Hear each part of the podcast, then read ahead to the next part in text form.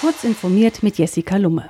Vom 3. bis 5. September soll mit der IFA in Berlin die bis Ende 2020 weltweit einzige reale Elektronikmesse trotz Corona stattfinden. Die Messe Berlin als Veranstalter setzt auf ein umfassendes Hygienekonzept und weitreichende Einschränkungen. Die IFA ist kürzer, teilt sich in drei Bereiche auf und findet als reine Einladungsveranstaltung statt. Pro Tag und Veranstaltung erhalten nicht mehr als 1000 Teilnehmer Einlass, schreibt CT in seiner aktuellen Ausgabe. Der Bundeswehr-Fahrdienst, der auch Bundestagsabgeordnete befördert, wurde Opfer der Ransomware Emotet. Wie aus einem Untersuchungsbericht hervorgeht, hatten es die Angreifer auf eine Erpressung abgesehen, berichtet das Redaktionsnetzwerk Deutschland. Emotet sei per E-Mail in das IT-Netz des Unternehmens gelangt. Anschließend seien ein weiterer Erpressungstrojaner und die Schadsoftware Cobalt Strike nachgeladen worden. Engpässe in den Kfz-Zulassungsstellen sorgen derzeit für wochenlange Wartezeiten. Diese wirken sich zunehmend belastend auf die Automobilwirtschaft aus, beklagen die Branchenverbände der Automobilindustrie.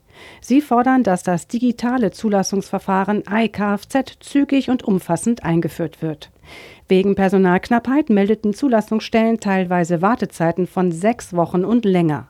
Die für iKFZ nötigen Online-Portale seien oft noch nicht vorhanden, sie arbeiteten fehlerhaft oder der Zulassungsprozess sei nicht vollständig, schreiben die Verbände. Vor 25 Jahren brachte Microsoft Windows 95 auf den Markt. Seine neue grafische Oberfläche orientierte sich jetzt an den Dokumenten. Die lästige Längenbeschränkung für Dateinamen wurde aufgehoben und gelöschte Dateien landeten erst einmal in einem Papierkorb. Zur Markteinführung kostete Windows 95 rund 400 D-Mark. Praktisch gab es das Betriebssystem für die Hälfte zum neuen PC dazu, erinnert sich CT-Redakteur Peter Siering. Für den Hauptspeicher galten 8 MB RAM als genügend.